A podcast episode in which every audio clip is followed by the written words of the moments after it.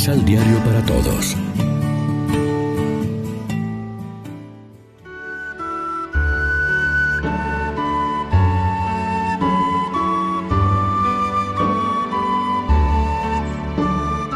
Primera lectura. ¿Acaso presume el hacha frente al que corta con ella? Del libro del profeta Isaías.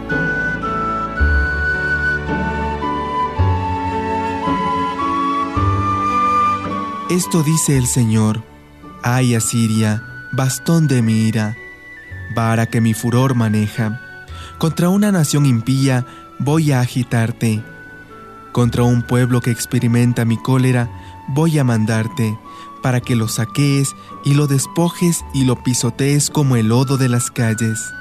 Pero Asiria no lo piensa así, ni son esos sus planes su intención es arrasar y exterminar numerosas naciones, pues dice, con el poder de mi mano lo hice, y con mi sabiduría, porque soy inteligente, he borrado las fronteras de los pueblos, he saqueado sus tesoros, y, como un gigante, he derribado a sus jefes.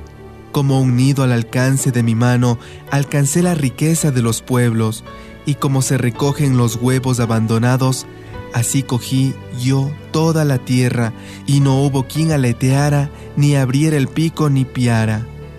Pero el Señor dice, ¿acaso presume el hacha frente al que corta con ella? ¿O la sierra se tiene por más grande que aquel que la maneja? Como si la vara pudiera mover al que la levanta, y el bastón pudiera levantar a quien no es de madera. Por eso el Señor de los ejércitos hará enflaquecer a los bien alimentados y le prenderá fuego a su lujo como se enciende la leña. Palabra de Dios.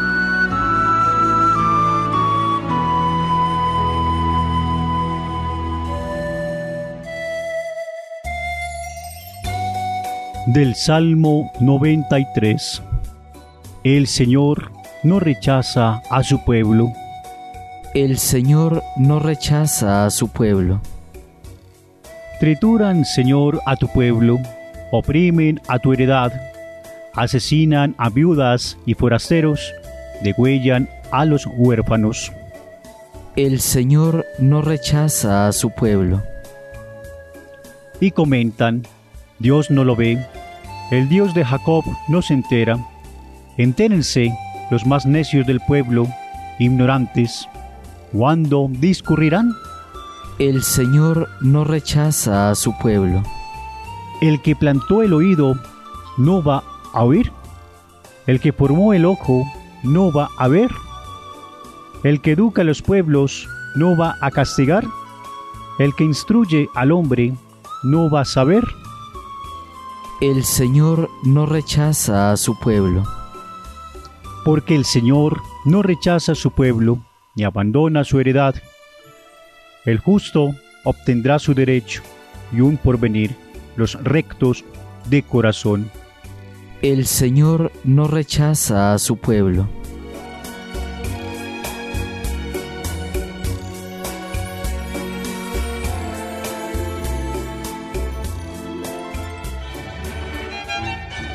Proclamación del Santo Evangelio de nuestro Señor Jesucristo, según San Mateo.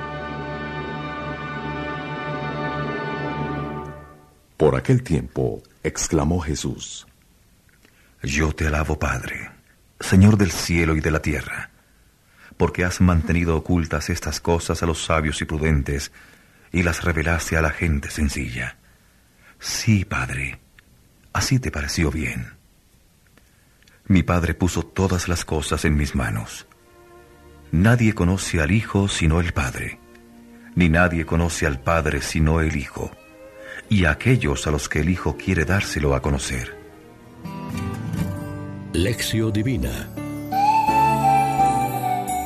¿Qué tal amigos? Hoy es miércoles 15 de julio, la iglesia se viste de blanco para celebrar la memoria del obispo y doctor de la iglesia, San Buenaventura, y como siempre, a esta hora nos alimentamos con el pan de la palabra que nos ofrece la liturgia.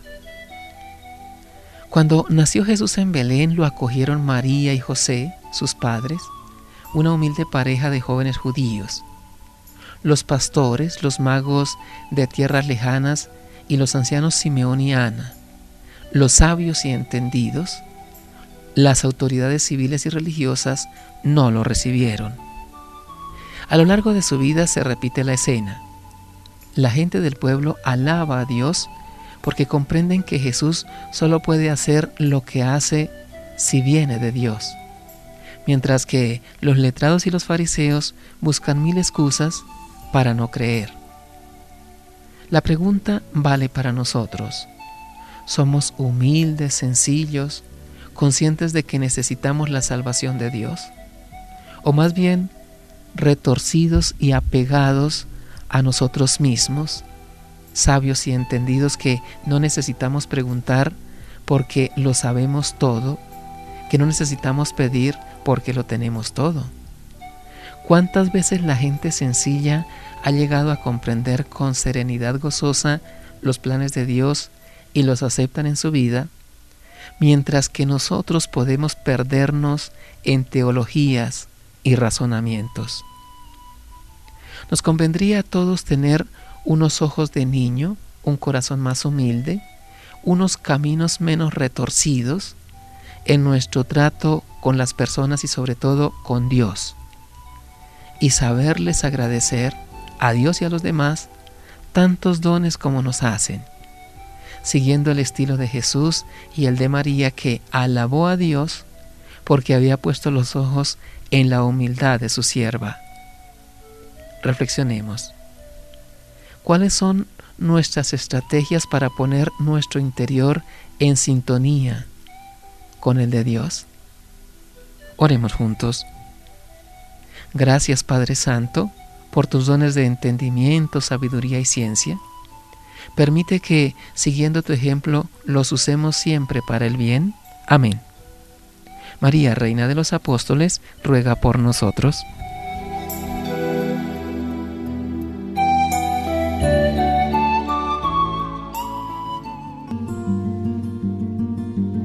Complementa los ocho pasos de la Alexio Divina adquiriendo el emisal Pan de la Palabra en Librería San Pablo o distribuidores.